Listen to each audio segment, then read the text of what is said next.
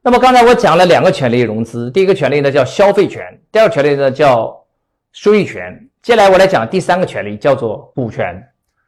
那么股权呢，它最大的好处就是它融资的金额是最高的。我们在网上听到的，谁拿到了 A 轮、B 轮啊？谁拿到了 PE 私募？谁做天使投资？谁 IPO 上市了？那么他们所说的全是股权融资。所以呢，股权融资是这个社会融资的主流啊。因此，你要把企业做大做强，你离不开股权融资。那么，股权融资该怎么做呢？呃，实际上很多中小企业老板还不太懂。股权融资最大的风险就是失去企业的控制权，所以我接下来要讲不失去企业控制权，还不冒任何风险，该怎么去做股权融资的方法啊？我给大家讲一个案例啊，好，我给大家讲一个案例啊。那么呢，我有个学员是做这个工业地产的，那么实际上工业地产呢，我解释一下，它跟商业地产的原理是一样的，就是买下土地盖房子，把房子卖掉啊，只是商业地产卖的是住宅。啊，普通的社是这个城市居民，而工业地产呢，它盖的是厂房，卖给想开厂的人，但它的原理是一样，都是买土地建设然后卖，它的利润也很高。如果你可以有很好的这个资源运作能力的话，你的利润做到百分之五十乃至百分之一百是完全有可能。比如说你一千块钱买来可以卖两千块钱一平啊，两千块钱那减一千，你的利润毛利差不多有这个一半啊，所以这个行业利润还是可以的。但是呢。做工业地产，它需要很多的专业技能，需要一定的社会关系，需要你有一些资质，所以不是有钱你就能做这个行业的啊。有些老板你再有钱，你做不了这个工业地产。那么我有个学员呢，刚好就是在工业地产里边摸爬滚打很多年，他就有资质啊，他政府关系也非常棒啊，他就同时开了三五个工业地产的项目。但就像我说的，这种项目非常吃现金流，而且呢，他这种项目呢。还不好融资，因为银行呢不太认这种行业，所以呢他就来找到我说：“子怡老师，那我这个项目该怎么去做融资呢？”我说：“那可以融啊，就是用你的这个股权做融资就可以了。”他说：“股权融资，那万一这个股东进来，他投资给我这个跟我不同频，我想他离开是不是很难？或者是我失去控制权了，是不是项目很风险啊？”我说：“那你看你懂不懂股权了。你懂股权就没有风险，你不懂股权就有风险啊。”那么接下来呢，我给大家讲一个没有风险的，也不失去控制权的股权融资的方法啊，希望对大家有所启发。那么这个方法就适合于大项目、大资本的融资啊，比如说你融资要上千万以上、上亿的，你用我这个股权融资是没有问题的。那你说我如果是小投资啊，就几十万、上百万，用这个方法可不可以？我明确回回答，也可以 啊，它原理是一样的，只是它相当于是拿大炮打蚊子。你说它能不能打死？能打死，但是它有点怎么说呢？呃，牛刀宰鸡啊，就是大材小用啊，但是原理是一样的啊。好，我来讲一下这个项目怎么做啊。那么实际上呢，这个他想解决这个工业地产融资呢，我跟他说这样啊，你新的一个项目啊，要融多少钱？他说差不多要融一亿。那我问他啊，你让别人投一个亿，你自己投多少钱？他说，子老师能不能我自己不投钱？我说，哎呦，你这个想的。挺理想的哈，就是你不花钱，一个亿人家出。那我问他，那你跟人家怎么分？他说，那我能能不能这样？就他拿一半，我拿一半。我说这个呢，就是呃，想法是很美好的啊，就是人家愿不愿意的问题。一般情况下啊，中国传统这帮老板呢，他们的观念就是，谁拿多少钱，谁就占多少股权，谁就应该拿多少分红。没听说啊，你。这个一分钱不出，你还要拿一半的啊！所以，如果用传统的思维，不会有人投他的啊，因为他还要控制那个公司，所以听起来有点不可思议啊。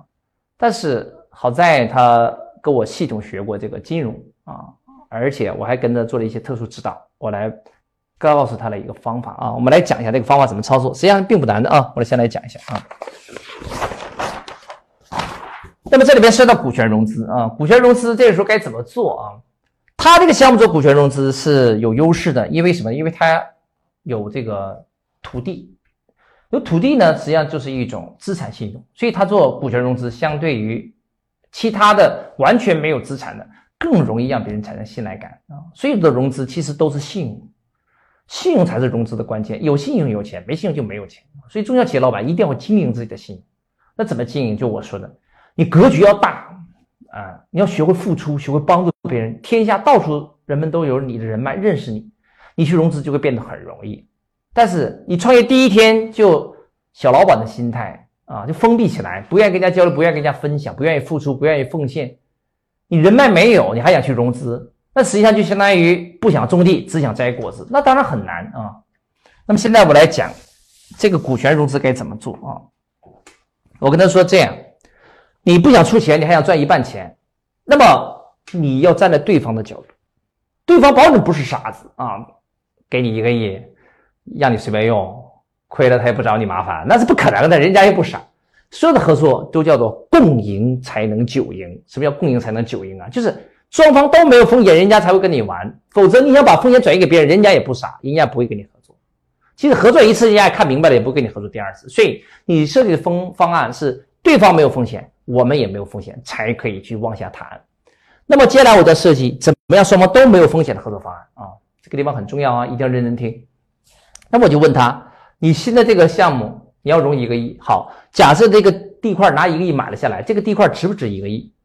那么这个学员说，那当然值了，这个项目一旦做完的话，销售出去可以赚两个亿，所以这个地块当然值一个亿了。我说 OK，你有信心就行啊。那么一个亿投进去，两个亿赚两个亿，减去一个亿本金，换句话说，毛利有一个亿左右啊。那么我接下来我就跟他说：“你这样，你为这个项目注册一个项目公司。那么呢，我就把这个人啊称为 A，要投资人称为 B。那么这两个人呢合资成立这家公司。那么他希望 B 投一个亿，而他呢不出钱，他出零。正常来讲，这是很难谈的啊。但是我们要设一个特殊的股权机制，让对方感觉没有风险就可以谈。如果对方感觉有风险，他就不能谈。所以，我们是怎么解决这个问题的呢？这里边涉及到了我们等一下会讲的那个钻石会员的金融知识啊。所以，你们如果没有办法一次性听懂，你不要紧，未来你听了钻石的课程就可以系统学了啊。那么，我们这样设计的啊，我让这个 B 占这公司百分之五十一的股权，我让这 A 也就是创始人啊，我的学生占百分之四十九的股权。那么，这个公司一旦注册完成，B 投了一个进来，A 一分钱不投，B 一定感觉自己吃亏了。啊，所以他一定不同意。他不同意是因为他感觉他出了一个亿，对方没有出钱，他只占一半，五十一嘛，将近一半嘛，而对方占了四九，他感觉亏了。好，那怎么才能让他感觉不亏呢？有一个特殊的一个思维方式，就是把股权由静态的变成动态的。那怎么才能把静态变动态呢？这是一种特别重要的一种逻辑转换啊！所以大家一定要记住，赚小钱靠什么？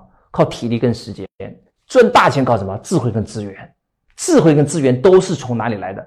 大格局、大人脉、大付出、大整合中来的。没有一个人可以靠自己就能天生有智慧，一定是不断的学习、不断的累积啊，不断的付出，然后你得到了一个回报。所以学习才能解决问题，付出才有人脉，这点很重要的啊。那么我跟他说。你要想让对方心甘情愿跟你做，你就要把静态变动态，先保证对方没有风险。那怎么来做呢？看好啊，这个地方很关键了。看好啊，我跟他说，把你的股权分配分成第一阶段跟第二阶段，分成两个阶段。这两个阶段之间的临界点是什么呢？就是你这个公司赚到了一点一亿，就是一亿再加一千万，就作为一个临界点。赚到这个临界点一点一亿之前，这个公司的股权呢？百分之四十九是他，百分之五十一是他，但是我加了一个特殊的条款，什么条款呢？就是百分之四十九质押到 B 的名下，相当于 A 跟 B 签了一个借款协议，他把百分之四十九的股权质押给 B，什么时候会解除质押呢？就是 B 从这公司里边赚了一点一亿回去。那么换句话说，如果 B 没有赚到一点一亿的时候，这公司百分之百的股权都归他。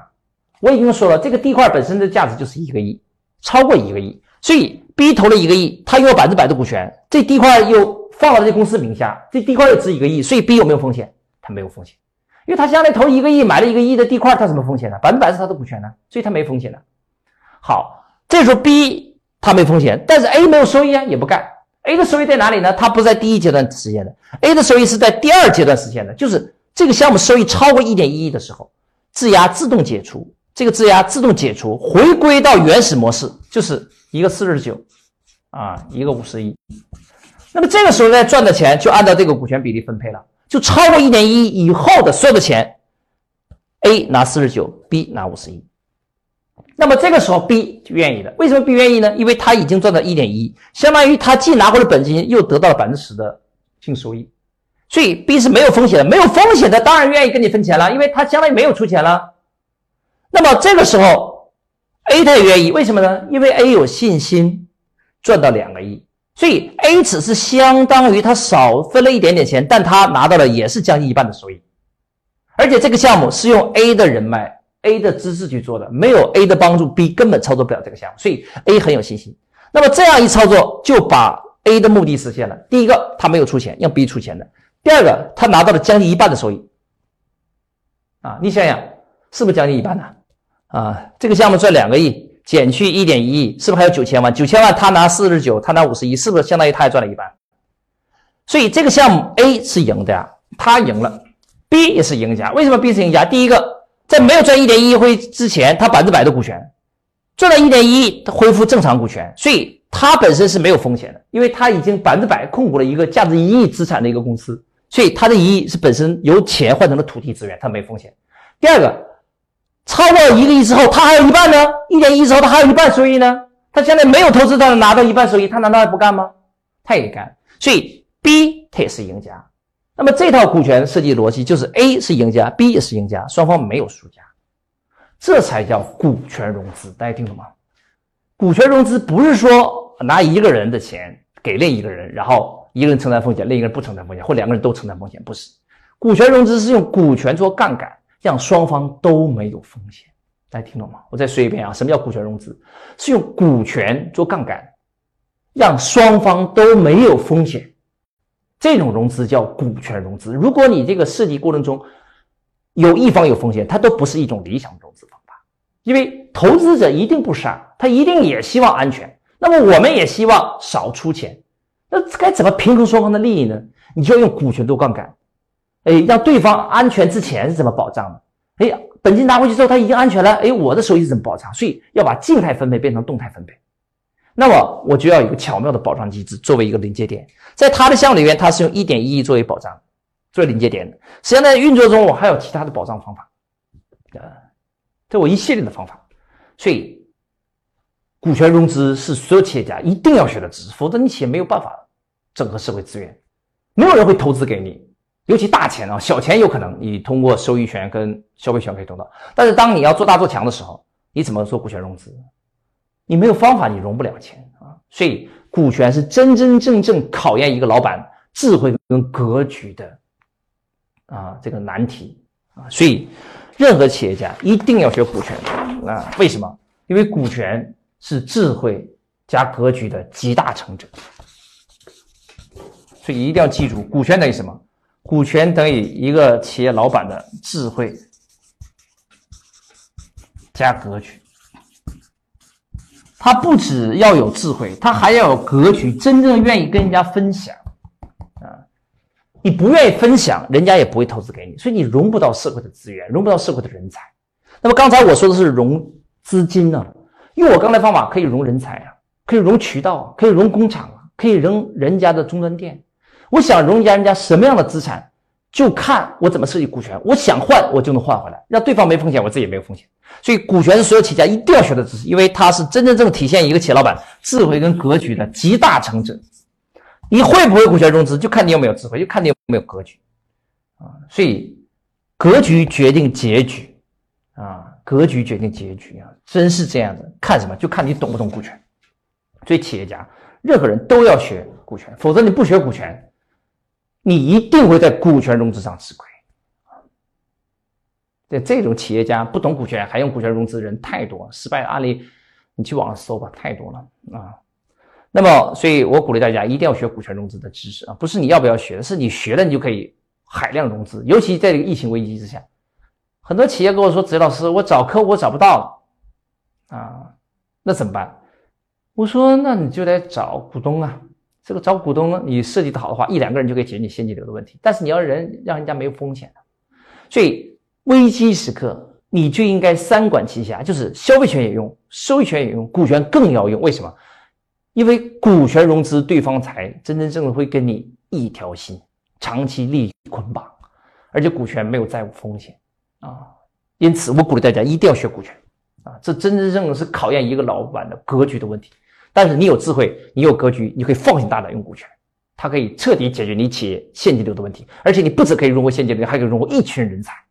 为什么？因为危机来了，很多企业它的人才留不住，就流失掉了。但你懂用股权留人才的方法，别人的人才变成我们的人才了吗？所以，人才是企业的核心竞争力之一啊！一定要用股权才能牢牢掌握这个人才的心。那你就要有这个智慧，更要有格局了。你格局要大，舍得分享，舍得付出。当然，前提是自己没风险，对方没风险啊。然后就可以把天下的资金资源全部融合进来，所以最终说给大家两句话啊：格局决定结局，啊，一定要把它记住啊！格局要大，为什么？因为它决定你的未来，所以格局决定结局，付出决定人脉，